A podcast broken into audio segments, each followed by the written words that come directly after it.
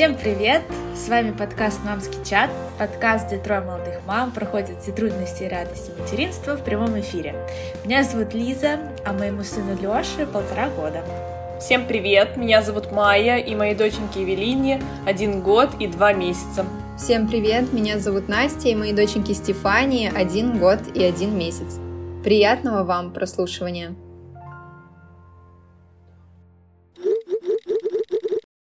Сегодня, мне кажется, у нас как никогда актуальная тема для всех мам, которым только предстоит пойти на площадку с малышом, и тем более для тех мам, которые уже проводят там очень много времени. Казалось бы, что может пойти на площадке не так? Играют дети себе и играют. Но на самом деле многих мам некоторые ситуации на площадке вводят в ступор и нет понимания, как поступать в конфликтных ситуациях, как научить ребенка делиться, а нужно ли вообще учить его делиться, как помочь ребенку коммуницировать с другими детьми. На эти вопросы нам сегодня поможет ответить наша прекрасная гостья, детский психолог. Вера, расскажите, пожалуйста, нам о себе. А, всем добрый день. Мне очень приятно находиться на таком замечательном подкасте. Действительно, тема очень важная для многих мам, не только маленьких детей, но и взрослых детей. Эта тема пугает. Некоторые мамы обходят детские площадки. Я детский психолог, мне 25 лет. У меня есть ребенок, которому 2,5 года. Естественно, мы тоже ходим на площадке. Мои знания, которые я получила в институте, которые я получала на курсах повышения квалификации, я использовала не только в общении с родителями, но и прошла их сама через практику, потому что ходила я не только с моим ребенком на площадку, но и с его друзьями, со своими племянниками, племянниками и моими детьми. Поэтому, да, эта тема действительно актуальна, и мне будет очень приятно рассказать э, родителям важные аспекты на эту тему. Давайте перейдем к первому вопросу. Как вы считаете, есть ли какие-то такие негласные правила, как правильно нужно себя вести на детской площадке? Ну, смотрите, детская площадка — это не просто место для игр. Многие родители понимают, что это все таки место, где дети учатся коммуникации. А негласные правила как бы есть, но тут влияет очень много факторов. Культурные ценности. В разных странах разные негласные правила. В России это одни правила, в Японии и в Лондоне это другие правила, поэтому нужно сначала опираться на то, где мы находимся, учимся учитывать то, что в головах у родителей тоже разные представления об этих негласных правилах, потому что помимо того, что каждый родитель имеет свои представления о развитии своего ребенка, развитии других детей, и э, не многие увлекаются э, и изучают детскую психологию, чтобы понимать, как ребенок формируется, как работает его мозг. Поэтому э, самое главное правило негласное — это уметь договариваться взрослым, как мы тут себя ведем. Это первое. Но если мы говорим об идеальной картинке мира и о нашей стране России, да, то тогда, конечно, мы можем озвучить эти негласные правила. Одно из первых — это не хочешь делиться игрушкой, имеешь право не делиться, но тогда чужую тоже не берешь. Да? Второе это то, что перед тем, как взять чужую игрушку, нужно спросить у владельца, этой игрушки, если он находится перед тобой. Опять же, тут вот этот вот важный, да, аспект, то, что если находится перед тобой этот владелец, бывает такое, что мы приходим на детскую площадку, валяются какие-то игрушки, вроде бы там ребенок с мамой где-то находится на горке, но это его ведерко, его машинка. И мы смотрим и думаем, а можно ли взять? Потому что вроде владелец там, бежать к нему, отвлекать его, спрашивать, нужно ли это, да? И это а, зависит как раз от страны, потому что, например, в странах Европы, в Лондоне принято что если ребенок где-то там бегает, игрушки валяются, значит брать можно. В России тоже но, опять же, это нужно обговаривать со взрослыми, которые находятся рядом с вами. Но вы же не можете побежать и сказать, о, вы где-то там гуляете, а можно вашу игрушку взять, пожалуйста? Поэтому в вашей голове, что там где-то ребенок и мама, я пока возьму, да, но придет взрослый, и мы с ним это обговорим, что если вы куда-то убегаете, можно брать ваши игрушки или нет. Сначала коммуницируют взрослые, это важно, потому что, опять же, взрослые, коммуницируя между собой, подают пример детям, как нужно коммуницировать, даже если они маленькие, даже если им год, это очень важно. Третье, очень важное тоже правило, негласное, если ты хочешь кого-то угостить, у тебя с собой печеньки, конфетки, там, не знаю, зефирки, что угодно, нужно спросить маму ребенка, можно и это или нет. А это правило нужно дать себе, в первую очередь родителям, и детям тоже объяснять, что если вдруг ты что-то имеешь у себя в кармане, ты хочешь поделиться с малышом, ему там полтора годика, два годика, неважно, да, даже если нашему ребенку два года, даже если полтора, мы все равно это объясняем, у тебя есть конфетка, ты тянешь ее к тому ребенку, и мы даже маленькому ребенку говорим вслух, что вот смотри, там мама, мы сейчас подойдем и спросим, а, прям проговариваем, прям вот таким вот медленным, размеренным голосом. Вот девушка, можно ли вашему ребенку дать, он хочет, и смотрим реакцию мамы. Если она говорит нет, объясняем ребенку, что мама может запретить. Это нормально. Мы должны дать понять ребенку и себе тоже, что мама может отказать. Дальше правило тоже важно. Если в песочнице лежат общие игрушки, то есть, опять же, да, многие забывают, теряют, уходят, или просто есть э, закрытые дворы, где, в принципе, это принято, между взрослыми, которые живут э, там в Москве, в Москве есть такие дворы, лежат очень много разных игрушек, общие игрушки. Кто первый взял, тот и играет. То есть, если ребенок взял, не надо у него отбирать, потому что это ничейная игрушка, это общая. Он поиграет, положит и берет тогда следующий малыш. Очень важное правило для мам, для пап, не брать с собой игрушки на площадку, которые очень ценны для ребенка, или которые могут приковать внимание всей площадки, что они все, а, дайте мне это. Вера, это так вот вы круто сейчас подметили, потому что я это все время это замечаю, жиза. да, особенно это вот с машинками. Если какой-то ребенок приехал на машинке, да, то да. все, вот вся площадка, она просто я как раз тоже вся собралась вокруг этого ребенка, и бедный малыш не знает, что делать. Все хотят его машинку, он стоит, а он не хочет ее давать делать, он приехал на ней сам. И в итоге все заканчивается, что все дети просто рыбут. Все стоят, э, смотрят, вот это внимание прикованное. Конечно, да, эти игрушки есть у каждого ребенка. Опять же, да, в зависимости от ценности родителей. Там танцующая собака, вот эти кошки, все вот эти вот игрушки, которые о, хочется всем сразу там. Поэтому да, это лучше оставить дома и обговаривать это со своим ребенком, даже если ему годик, говорить ему малыш. В людные сильные места, где есть дети, мы это не берем, потому что последствия понятно. Как вы описали, вот если вы это видели в практике, да. так и происходит происходит. Но, в принципе, мне кажется, если это обговорить со своим малышом, и он, э, когда уже будет постарше, скажет, что «мам, я не против поделиться со всем двором», тогда, наверное, в этой ситуации можно принести свою игрушку. Конечно, да, конечно. Зависит от контекста. Я uh-huh. говорю, эти негласные правила, они могут меняться в зависимости от коммуникации родителей, как они договорились. Потому что, может быть, а, я вот озвучила про там общие игрушки, что там родители могут э, сказать, нет, даже если мы уходим, не надо брать наши игрушки и так далее. Это нормально, потому что так хотят они, это их ценности, да. Мы не можем говорить о, о том, что наши негласные правила в нашей голове должны быть такие. Нет. У всех представления разные, и тут важно нам договариваться и э, вносить какие-то коррективы в зависимости от э, возраста, в зависимости от договоренности ценностей. Как правильно учить ребенка делиться игрушками? И нужно ли вообще ребенку делиться ими, если он не хочет? Хочется также раскрыть этот вопрос со стороны разных возрастов ребенка, там от годика, в три года, в пять лет и так далее. Существует ли разница и в чем она? В общем, отвечая на первый вопрос, как научить ребенка делиться игрушками, чтобы э, учить ребенка делиться игрушками, нам нужно понять, зачем нам это делать вообще.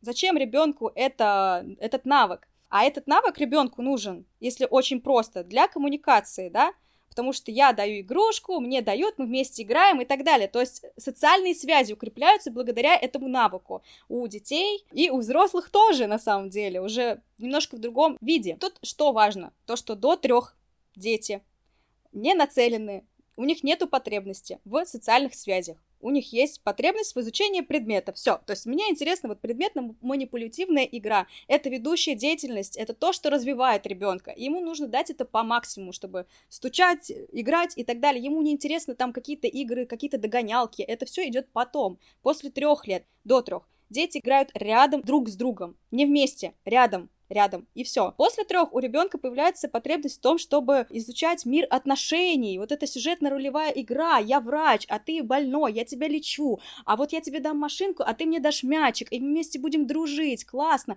То есть для укрепления вот этой вот дружбы, для социальных связей, я тебе дам это, и ты будешь во мне нуждаться. То есть я тебе сделал что-то приятное. До трех нет такой потребности. И то, опять же, с трех это такой рубеж, да, он очень, ну, средний. Это не значит, что ровно в три у ребенка день рождения, и он такой, о, пойду-ка дам свою машинку своему другу. Такого не будет, конечно, да, нужно понимать, что есть плюс-минус, и все зависит еще от опыта, от того, как ребенку давали прочувствовать свои вот эти вот а, игрушки, дали, дали ему насытиться предметами, а не то, что надо делиться. Вот, то есть если говорить про как научить, сначала нужно понять, зачем. У ребенка будет потребность в определенном возрасте, но до этого времени что мы можем делать?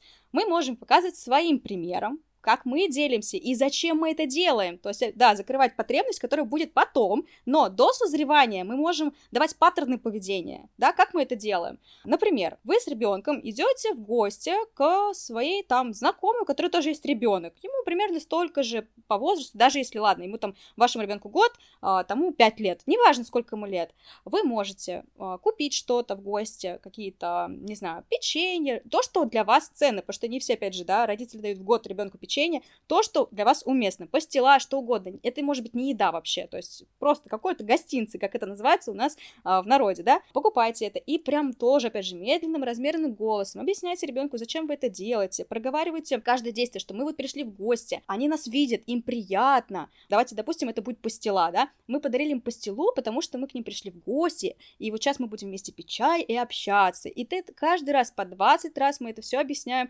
это у ребенка будет закрепляться, что взаимосвязь. Мы приходим в гости, мы что-то там даем, мы общаемся, это приятно, мы щедрые и так далее. То есть вот в таком плане опять же, да, это не значит, что вы каждый раз в гости должны что-то покупать. Вы это делаете по своему желанию. Это тоже можно объяснять ребенку, что я не обязан каждый раз, когда иду в гости, что-то покупать. Это не э, значит, что все, без этого никак.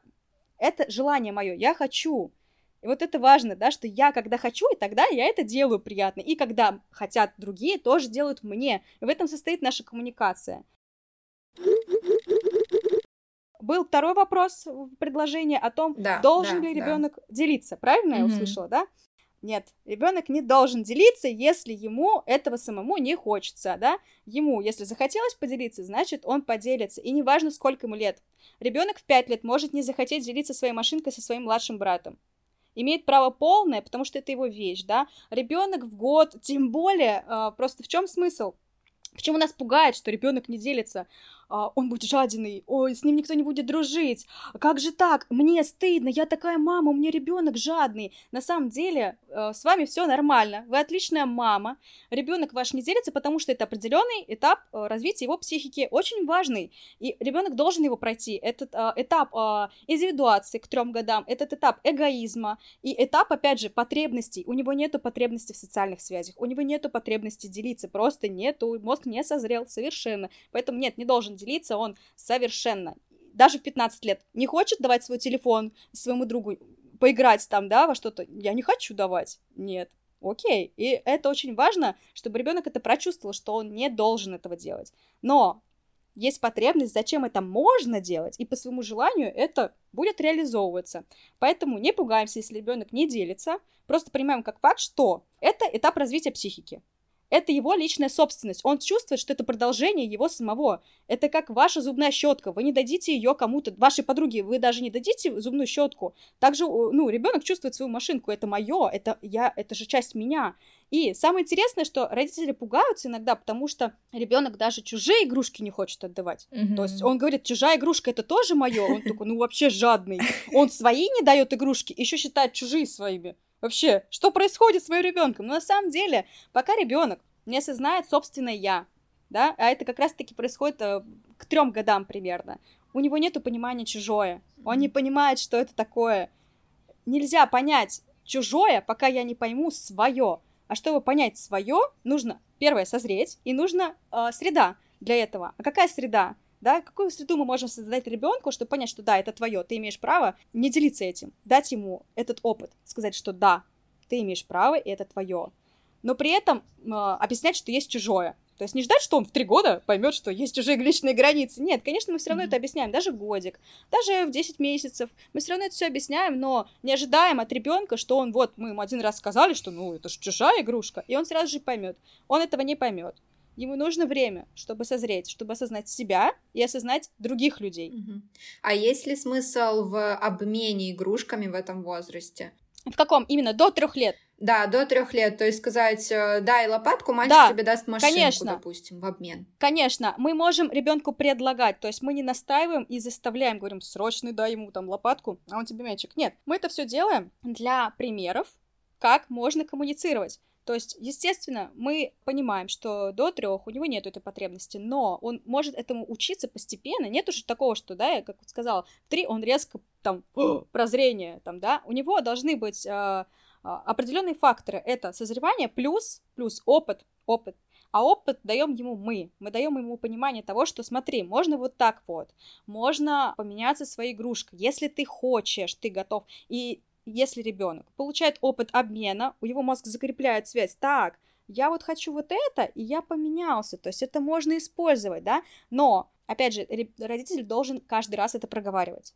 Чтобы закрепилась эта связь, что можно поменяться, ему нужно постоянно-постоянно об этом напоминать. Вот. Ну, то есть, да, конечно, нужно э, предлагать э, разные варианты коммуникации. Не только поменяться, еще общую игру.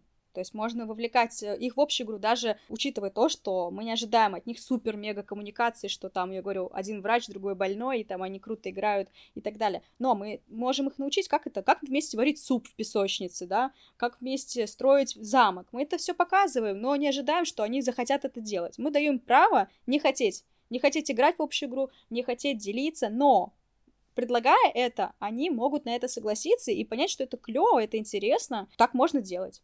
А еще сюда же вопрос, что чувствует малыш, когда мама его заставляет делиться? Ребенок чувствует нарушение личных границ в этот момент. Он даже, ну, естественно, есть дети, которые там в годик, и они даже об этом не скажут, потому что они не умеют говорить, но они это чувствуют, и как это может проявляться? Естественная реакция на нарушение личных границ — это агрессия. Это я топаю ногой, я маму укушу, я ее ударю, а, злость. Либо это может уйти такую в пассивную агрессию, то есть ребенок не бьет, не кусает и так далее, но что-то с ним происходит. Он в любом случае, любое, любое какое-то а, воздействие, оно дает какую-то реакцию эмоциональную. И когда ребенка заставляют делиться, говорят, ну ты что ж, ну ты жадина, ну поделись ты своей игрушкой. Ребенок в этот момент что чувствует? Вот, вот он сжимается, напрягается и, и ощущает то, что у него отбирают то, что ему очень ценно и важно. Поведение может быть разным. И родитель это может заметить через несколько каких-то ситуаций, что, кажется, он кусается после того, как я прошу его поделиться игрушкой или отбираю. Есть родители, которые отбирают прям, ну давай мы э, вот этому мальчику дадим, все, ну что ты, ладно, ты же хорошая девочка, ты же хороший мальчик, давай-ка отдай ему игрушку. Он плачет, вот он расстроился из-за тебя. Ну я молчу, конечно, как эти фразы влияют на ребенка, ну он чувствует себя э, человеком, которого, который не может сказать нет, не может отстоять себя. То есть грубое нарушение личных границ, которое потом приводит э, к тому, что взрослый человек уже, который вырос из этого ребенка, он не может сказать то, что ему не нравится напрямую.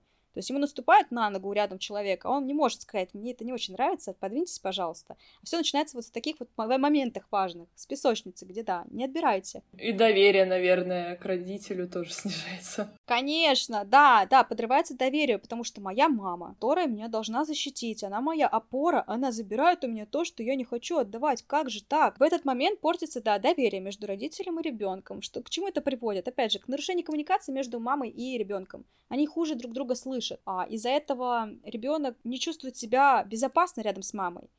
И проявляются, опять же, какие-то реакции определенные. То есть это может быть и агрессия повышенная, да, то есть ребенок срывается, там, кусается, бьется, прямо, а вот, либо повышенная какая-то капризность, и мама просто в шоке, не понимает, что происходит. На самом деле просто, да, это вопрос коммуникации между ней и ребенком.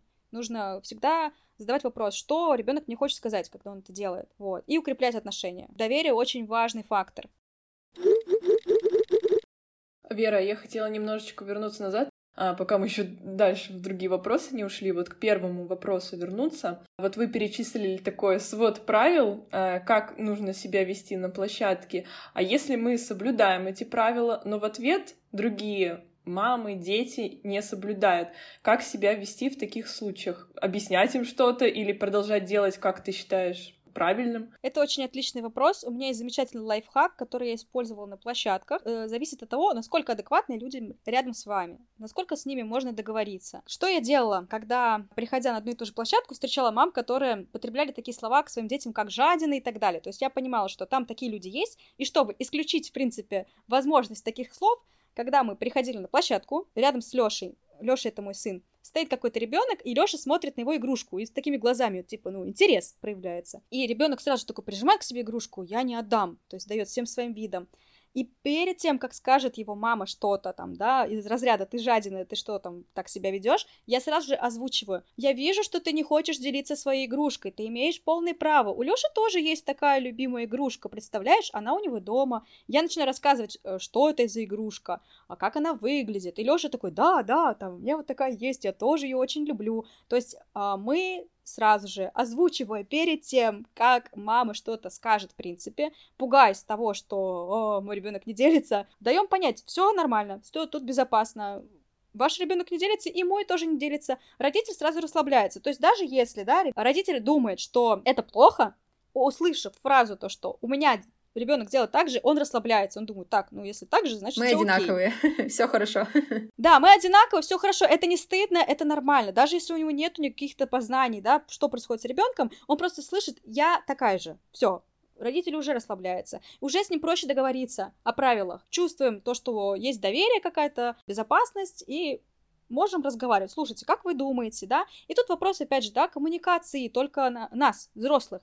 Если, вот как вы говорите, что э, родитель не хочет выполнять правила, какие-то негласные, это можно обсудить. Как вы видите эту ситуацию, как ее можно решить? Если вам такое не подходит, значит, просто вам не стоит встречаться с этим человеком на этой площадке. Если там какие-то, ну, прям жесткие вещи. Если э, конфликт какой-то спорный, да, насчет там общих игрушек или там дележки игрушек, общих игр, которые можно обсудить, прямо говорим, прямо обсуждаем, э, но при условии, что дети спокойно как-то себя ведут, нету такого, что они в этот момент как раз делят игрушку, да. Сначала детей успокоили, потом уже обсуждаем, чтобы было комфортно просто вам самим, потому что в момент, когда дети делят что-то, нам первую задачу, которую нужно сделать, это сначала заняться ими, а потом уже обсуждать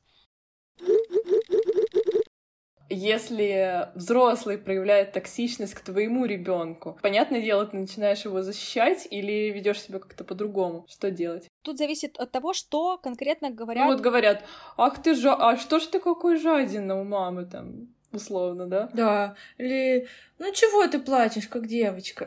Да. Я обычно говорю, Лёш, не слушай, можно расстраиваться. Вы встречали такое, да? Э, нормально, правильно говорите ребенку, то есть вы обращаетесь не к родителю, вы обращаетесь к своему ребенку, то, что вы думаете, те ваши ценности, которые вы передаете ребенку, вы говорите ребенку. Родитель в любом случае, который обратился, этот токсичный, он услышит ваше мнение, да? Конфликт вступать в открытый не вижу смысла, потому что зачем? Да, зачем? То есть наша задача только ребенку дать понять, что это не так. Я твоя мама, слушай меня, то, что плакать можно, это нормально. То, что говорит тетя, это ее личное мнение, и это не подходит нам. Вот. А, так что как-то так. Говорить своему ребенку, объяснять ему, если идет какое-то там э, грубое нарушение границ, то ну сказать, не трогайте моего ребенка. Потому что бывает такое, что какой-то токсичный э, человек подходит там, или что ты там, там творишь там, да, ты зачем там песок кидаешь, и вы там за шкирдон. Ну сначала нужно вот этот вопрос решить. Так, сначала личные границы не пересекаем, не трогайте моего ребенка. То есть даете понять ребенку своему, что я тебя защищаю, я не дам тебя обидеть, а потом уже говорите ребенку, то есть ситуацию. Даже если мы годик-полтора, все равно обговариваем. Э, это делается в том числе для того, чтобы мы привыкали, то, что нужно разговаривать с ребенком, нужно ему объяснять. Потому что многие думают, ой, ему годик, что ему буду объяснять, что это тетя фигню какую-то говорит, да, это... Нет, это важно. Даже в годик, даже в полтора. В каких случаях мама должна помогать ребенку решать конфликты на детской площадке? Среди родителей сейчас есть разные мнения на этот счет. Некоторые сидят на лавочке в роли наблюдателя, а другие вступают за своего малыша. Расскажите, в каких случаях следует сидеть на лавочке, так сказать, а в каких вмешиваться? Все зависит от возраста ребенка. До трех мы абсолютно всегда вмешиваемся в конфликт, потому что дети, а, во-первых, незрелые для того, чтобы оттормаживать свои аффекты. Если мы э, в два года подумаем, что, ну, он уже взрослый, сам разберется, что будет происходить э, в песочнице, если все родители э, разом так подумают? Будет происходить вакханалия, и победит э, условно тот, кто сильнейший. Кто сильнее всех лопаткой по голове ударит, тот и победит и заберет все игрушки этой песочницы. Это так, потому что дети они незрелы в этом возрасте. У них нету, опять же, потребности в коммуникации. У них есть потребность в том, что я хочу это. Все, по-другому никак, да. И для того, чтобы решить конфликт, нужна зрелость, нужно вмешательство взрослых родителей, которые могут этот конфликт разрешить, потому что у детей очень много эмоций, да, которые нужно описать, что происходит. Если мы, конечно же, хотим и преследуем цель, чтобы ребенок научился коммуникации, научился выражать свои потребности и желания без агрессии, да, но для этого нужно опыт иметь. А как он будет иметь опыт, если у него нету примера и паттернов поведения? Паттерны дают родители.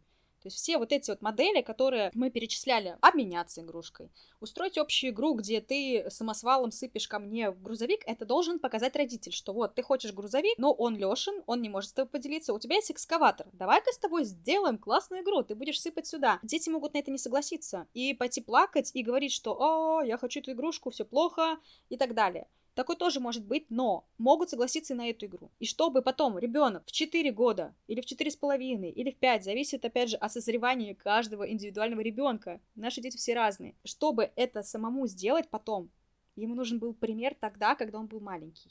Ну или в этом возрасте в 4 года, если даже не было таких примеров, если ребенок не ходил на площадку, или мама а, послушала подкаст а, или узнала эту информацию только вот когда ребенку там 4, 4,5, 5, также учите этому показывать, что вот, можно делать так, а можно делать вот так. И ты потом имеешь право э, сам это сделать, когда ты уже большой и взрослый. До трех всегда.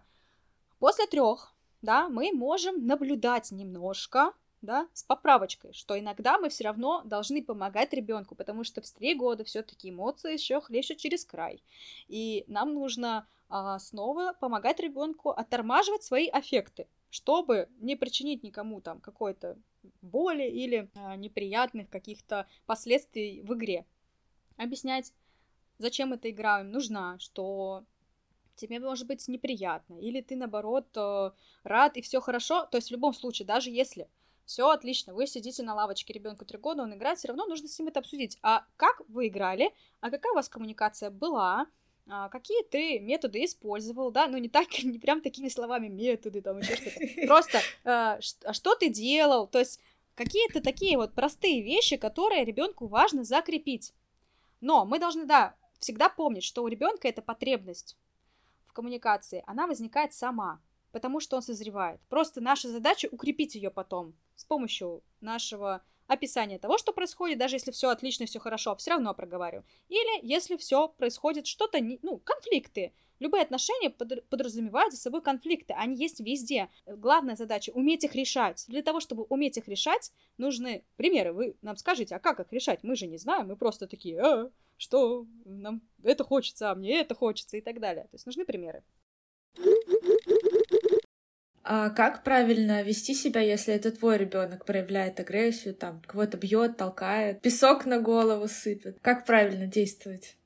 Для начала нужно понять, что если ребенок кидается в кого-то песком, или кусается, или бьет, это не значит, что он плохой, и это не значит, что вы плохая мама. Любое поведение ребенка, оно всегда означает, что есть какая-то причина, почему себя ребенок так ведет. Всегда помним, ребенок незрелый, он чувствует злость, он начинает бить. Это не потому, что он какой-то невоспитанный и так далее, нет, потому что это его природа, он не умеет сейчас по-другому.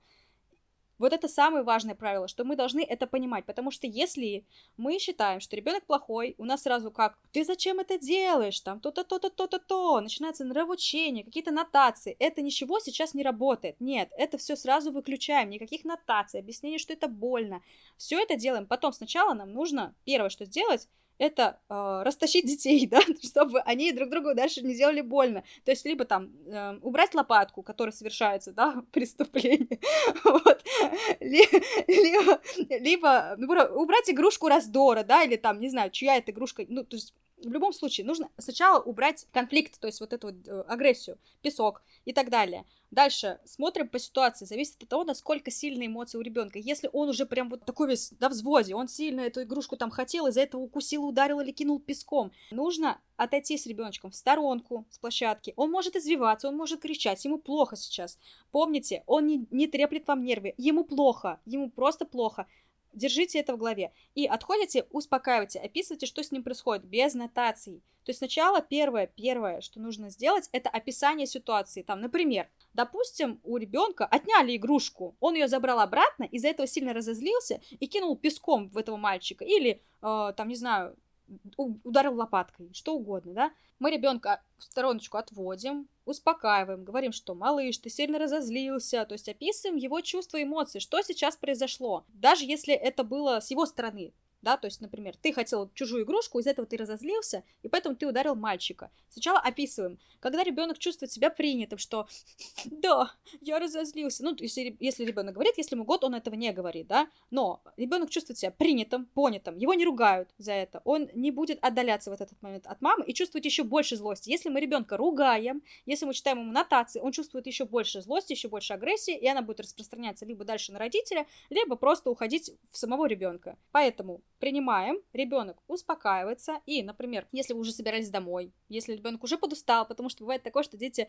уже, когда устают, хотят спать, начинают себя вести как-то агрессивно песочницы. Для меня тоже вот это был один из таких вот мар- маркеров, то, что Лёша хочет спать, это когда он начинает уже такой прям песочницы забирать какое-то свое ведерко резко, вот так вот резко его выхватывает. Это мое! Я такая, все, мой ребенок устал, я заметила за ним такую индивидуальность, именно как он себя ведет. Думаю, нам пора спать. То есть, если, да, ребенок сильно эмоционировал, успокоить его без нотаций, спокойненько отводим домой.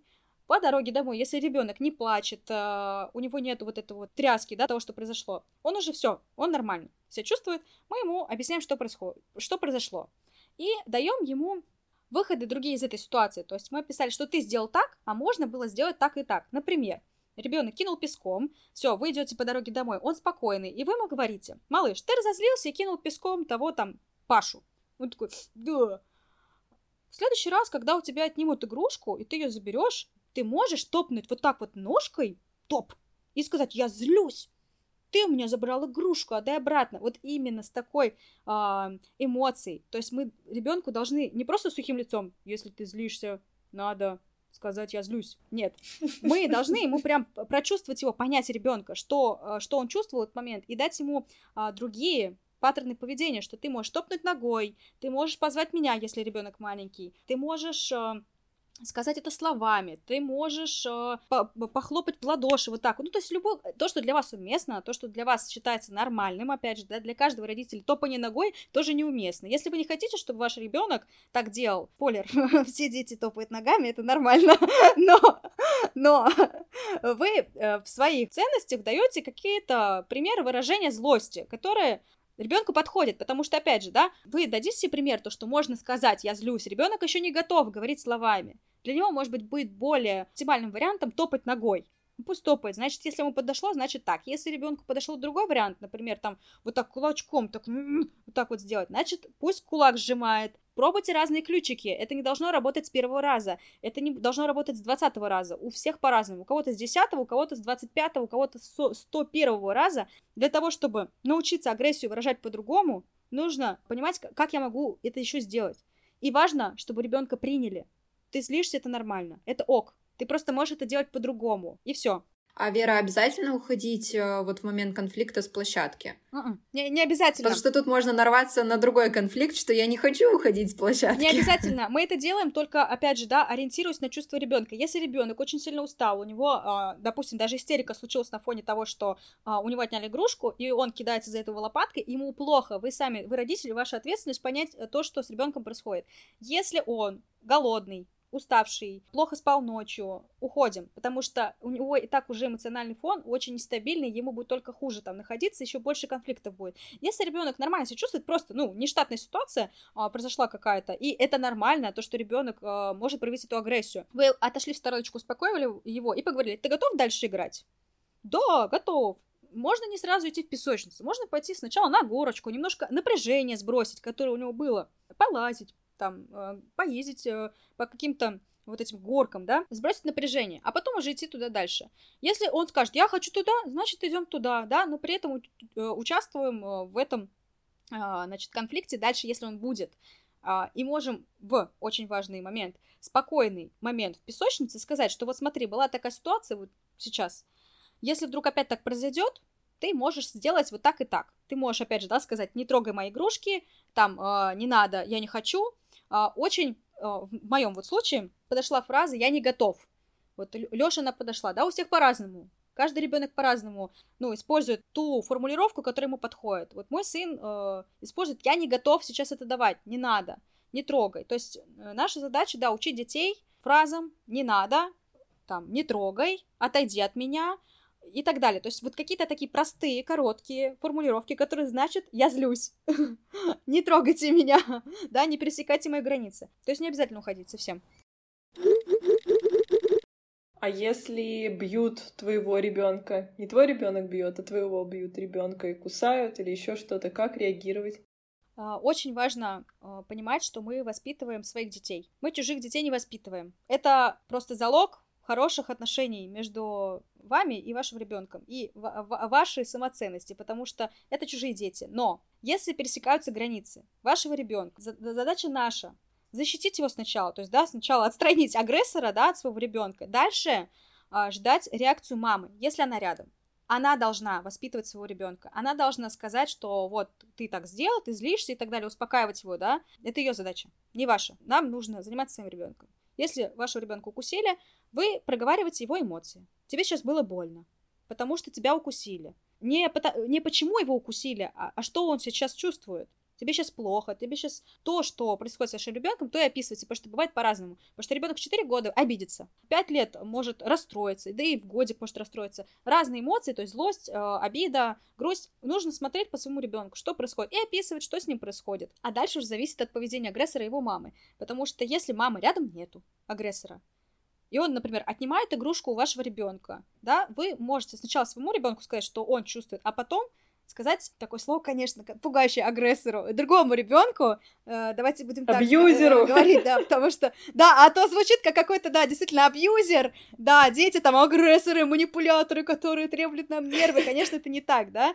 Дети — это просто дети, незрелые, которых мы учим коммуницировать. Вот, так что просто ребенок, который совершает агрессивный поступок, буду говорить так, а, мы можем к нему обращи- обратиться, что «Малыш, если мы не знаем имя, не надо отнимать у Лёши игрушку. Он сейчас расстраивается из-за этого. Это его игрушка. Ребенок даже может на эту реакцию вашу, ну, заплакать, испугаться, потому что его мамы рядом нету. Какая-то тетя что-то там ему говорит. Он же не понимает опять, что это чужое. Ему там два года, мама отошла, а это вообще моя игрушка, это моя машинка вроде как. Вот, у него это так в голове.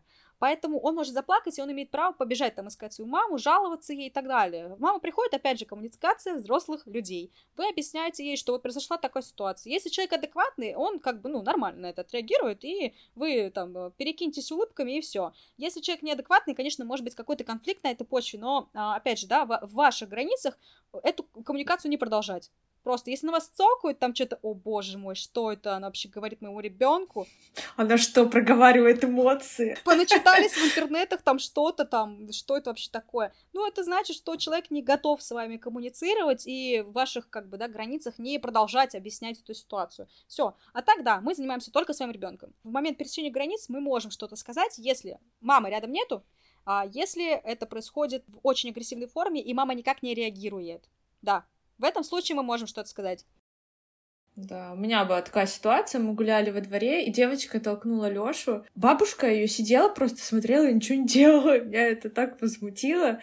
Да, такое поведение мы можем встретить, да, но зачастую, конечно, то, что вы чувствуете возмущение, это абсолютно оправдано, потому что хочется, чтобы люди следили за, за собой, за своими детьми, да, и когда мы встречаем то, что пересекает наши личные границы, это не засирание, да, э, человека, вы не, не его не критикуете, вы говорите о том, что вам лично не понравилось, это вас касается, и это оправдано, это нормально. К сожалению, да, не может быть такого, что у всех в головах негласные правила детской площадки, негласные правила коммуникации. Это идеальный мир, и тут вопрос, да, нашей коммуникации. А, если вас что-то сильно задевает, вы можете об этом сказать. То, что ваш ребенок толкает моего, можете, пожалуйста, там как-то реагировать. Просто здесь мы можем наткнуться на то, что бабушка может начать кричать на ребенка, да. Опять же, кто от этого пострадает? Пострадает и тот ребенок, и пострадаем мы с нашим ребенком, потому что мы будем всю эту картину наблюдать. Все это неприятно, то есть а, все зависит от вашего состояния, зависит от того, хотите ли вы коммуницировать сейчас или нет. Может быть, вам будет проще уйти оттуда, там, да, какой-то ребенок, который толкается, и никто дает никакой реакции на это. То есть все делаем, исходя из разных факторов своего состояния и своего желания. Хотелось обсудить такой вопрос, очень популярный, мамы очень часто сталкиваются с такой проблемой, когда ребенок не хочет уходить с площадки. Как увести малыша без скандала с площадки? действительно большая проблема для родителей, у которых особенно маленькие детьми. Что тут нужно учитывать? То, что у ребенка в этот момент очень активизированная эмоция, интерес. Ему очень интересно. И чтобы его переключить с этого, да, нужно время хотя бы какое-то. Конечно, хочется. Вот я сказал, быстренько пошли домой. Он такой, да, конечно, пошли, ура, да, я так хотел этого. Тебе же, мама, надо кушать, готовить. Все, пойдем. Да, точно. мама, у тебя столько дел. Сейчас мы пойдем, конечно. Нет, ребенку интересно то, что ему интересно, и все. Это надо понимать. Есть некоторые, как бы, лайфхаки, которые могут облегчить. Это предупреждать ребенка заранее. То есть, вот вы понимаете, что примерно через там 10-15 минут вам бы уже стоило бы идти. Вы предупреждаете за такой вот небольшой э, период времени. И напоминайте ребенку. Для маленького малыша лучше связать какое-то событие с другим, чтобы ему было проще ориентироваться, потому что он не понимает, что такое через 10 минут мы уходим. Для него это просто бла-бла-бла-бла. Мы сейчас с тобой покидаем песок в ведерко, сложим все игрушечки, и после этого мы идем домой. Пять раз сказали ему, условно, пять раз, да, это абстрактно, просто какое-то количество раз вы этому сказали, он это согласился, вы с ним договорились, кстати, это тоже тренировка коммуникации той же самой, да, то, что мы с тобой взаимодействуем, мы с тобой сотрудничаем, да, не то, что я тебя заставила пойти, все, или ты сидишь, и я тут полчаса сижу, жду, пока ты там наиграешься, нет, сотрудничество с ребенком, какие-то любые события, там, ты скачешься с горки три раза, мы пойдем, ну, так вот, да, ребенок может не согласиться с этим, потому что ему очень интересно играть, но очень ему нравится площадка. Никакие сотрудничества он не принимает. То, что нет, никакие игрушки я собирать не буду, никакие три раза с горки кататься не буду, я просто хочу быть здесь, и вообще я останусь тут до вечера, и, а вы делайте, что хотите. Э, что в этот момент происходит? Ребенок начинает плакать, да, когда ему говорят, что, ну все, мы уходим. Время поджимает, нужно идти там, готовить кушать, спать, ложиться и так далее. Ребенок имеет право на это. Полное. Расстроиться. То, что вам нужно идти домой. И здесь нам просто нужно встать на сторону ребенка. Он расстраивается, ему тяжело. Или он, опять же, устал уже. Тоже такое может быть. Мы просто описываем, что с ним происходит, и говорим, малыш, я понимаю, что тебе не хочется уходить. Тебе очень хочется тут играть просто, ну, вот целыми днями и ночами. Тебе тут так нравится. Я понимаю это. И я тоже любила в детстве играть.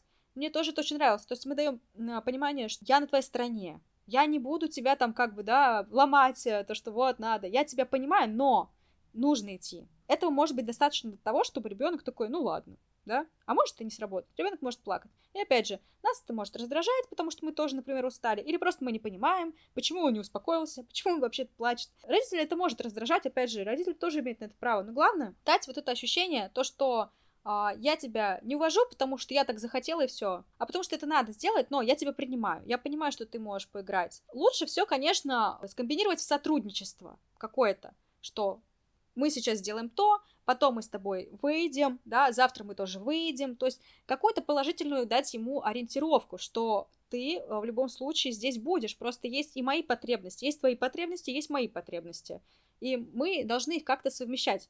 Мы должны сотрудничать. Помимо того, что мы можем подготовить ребенка заранее и связать какое-то событие с другим, мы можем его заинтересовать. Ему интересно тут, а что интересного есть дома? Тебя же дома ждет твоя железная дорога мы там еще не построили там то-то, то-то, просто, ну, то есть переключить интерес с одного события на другое. Зачем мне нужно домой идти? Мне нужна мотивация. Вам нужно идти готовить кушать. Ребенку это не надо. Но зато там есть железная дорога, вот, которая его очень ждет. И ему это будет интересно, да. То есть в этом случае Опять же, идет сотрудничество, но на, построено на его эмоции, на интересе. Опять же, тут можно придумывать э, разные примеры, зависит все от самого ребенка. Если вы что-то резко забыли дома, ну вам нету времени подготавливать ребенка, нету времени вот это вот разговоры все вести, вот, ну все, срочно что-то, вот вы там забыли, не знаю. Утюг выключить. Утюг выключить, да, срочно надо выключить утюг. Вы просто берете ребенка сразу же на руки, но опять же, да, это срочное событие, вам нужно бежать туда домой. Берете его на руки, он, во-первых, вообще в шоке не понимает, что происходит тут, и поэтому ему нужно дать понять, что тут происходит. И вы бежите, и прям пока бежите, говорите на эмоциях, представляешь, там такое у нас дома, я забыла вот это вот выключить, нам нужно срочно бежать домой, вообще я, я в шоке. И вы ребенку э, даете вот это вот как бы понимание того, что происходит вы его заговариваете, и он может на это, ну, как бы согласиться. Он такой, о, ничего себе там, мама забыла, вот это интересно, что... Ну ты даешь. Ну ты даешь, мать, да, что там у тебя дома происходит.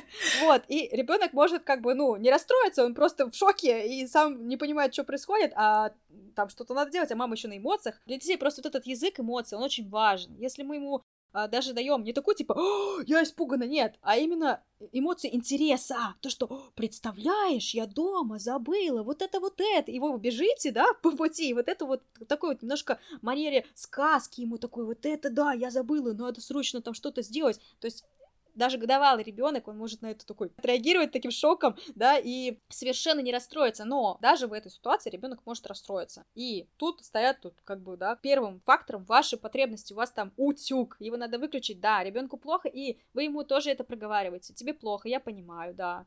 Да, все зависит от вашего ресурса. Что вы сейчас можете дать ребенку? Главное принятие. Даже одной фразы это достаточно. Я понимаю, что ты плачешь, ты хочешь быть там. Я понимаю. Не надо супер много нотаций читать. Вот да, две фразы. Я понимаю. Сейчас мы сделаем то-то и то-то. Или сейчас мы сделаем там, как мне нужно, потому что это срочно. Но может же быть такое, что, например, а, из раза в раз вы все повторяете, делаете эти пункты, но вообще ничего не работает, и в любом случае это скандал.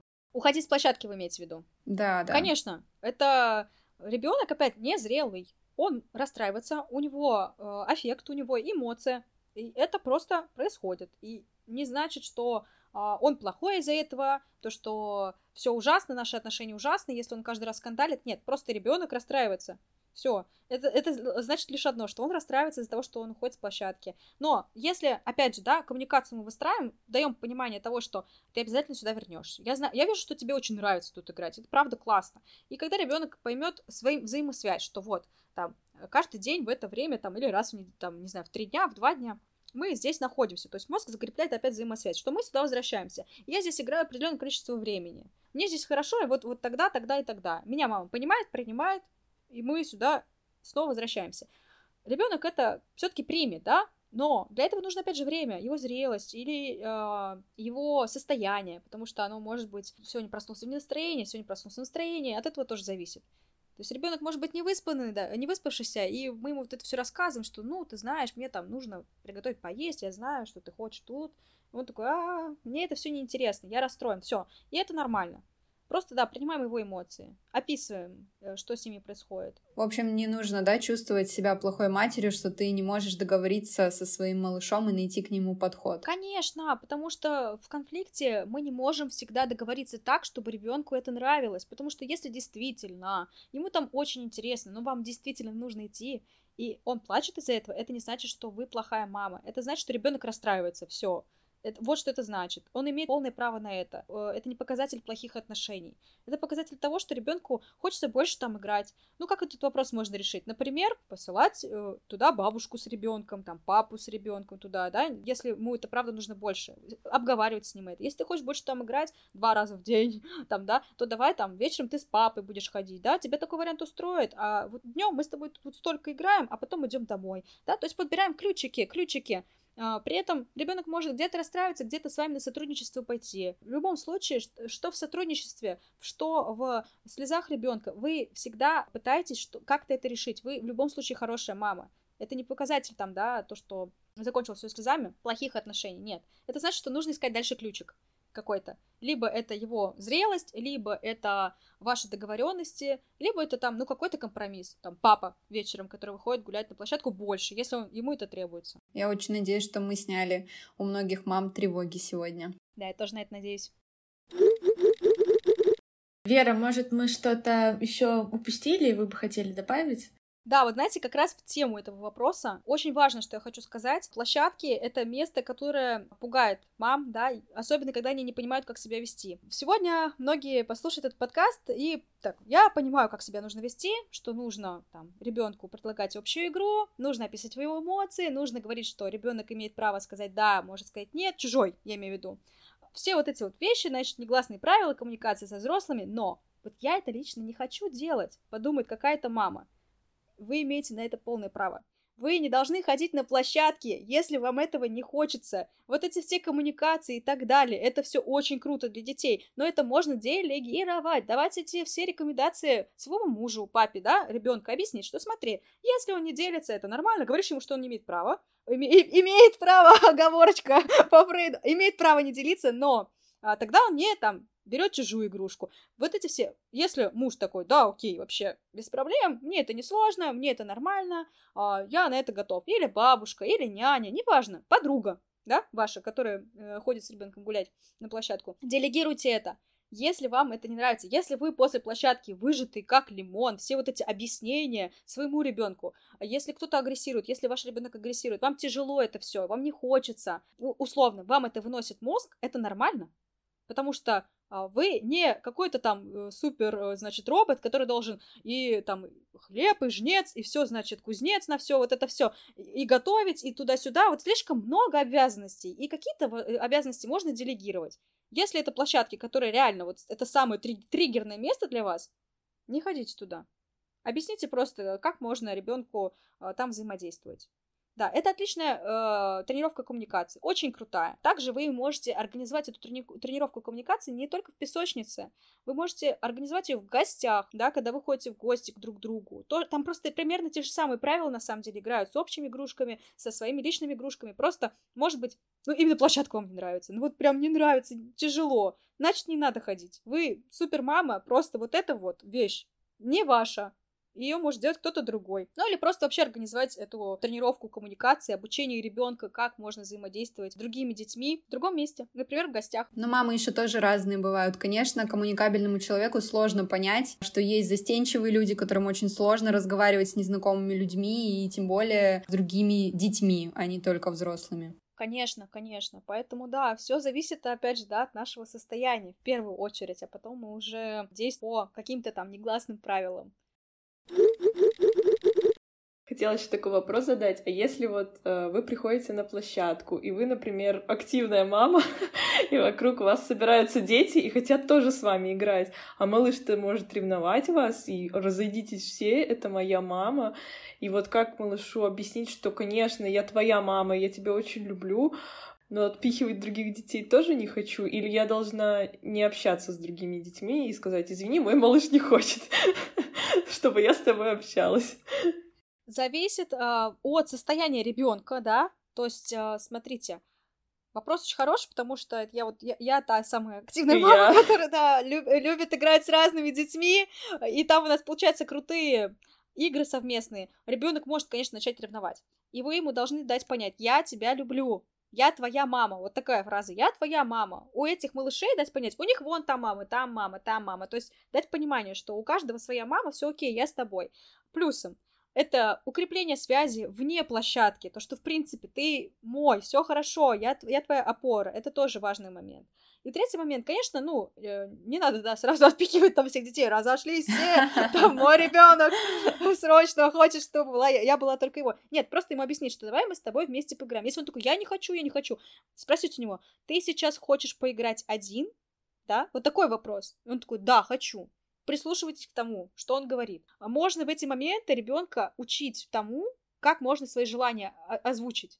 Вот в этот момент, когда он такой заревновал, предложить ему либо вариант, смотри, я твоя мама, все окей, у них тоже есть мамы. Все хорошо, я твоя, обнять его дать ему контакт вот этот тактильный, он чувствует, что мама рядом, все хорошо, в принципе, мы готовы играть дальше, опять э, используем, да, такой э, завлекающий момент с интересом, да, с эмоцией интереса, что вот, интерес общий, куличики и так далее, давай с тобой дальше это все делать, но не забываем про первую эмоцию, это про ревность, сначала мы с ней как бы договариваемся, что я твоя, я все хорошо, все окей, да, мы с тобой вместе. И потом уже приступаем к эмоции интереса и продолжаем игру, если он на это согласен. Если он, ну, очень сильно заревновал, и он хочет играть только один, только с вами там и так далее, дайте ему это, дайте просто минутку поиграть с ним и сказать, о, слушай, а, а там, смотри, они опять что-то делают интересно, может, пойдем?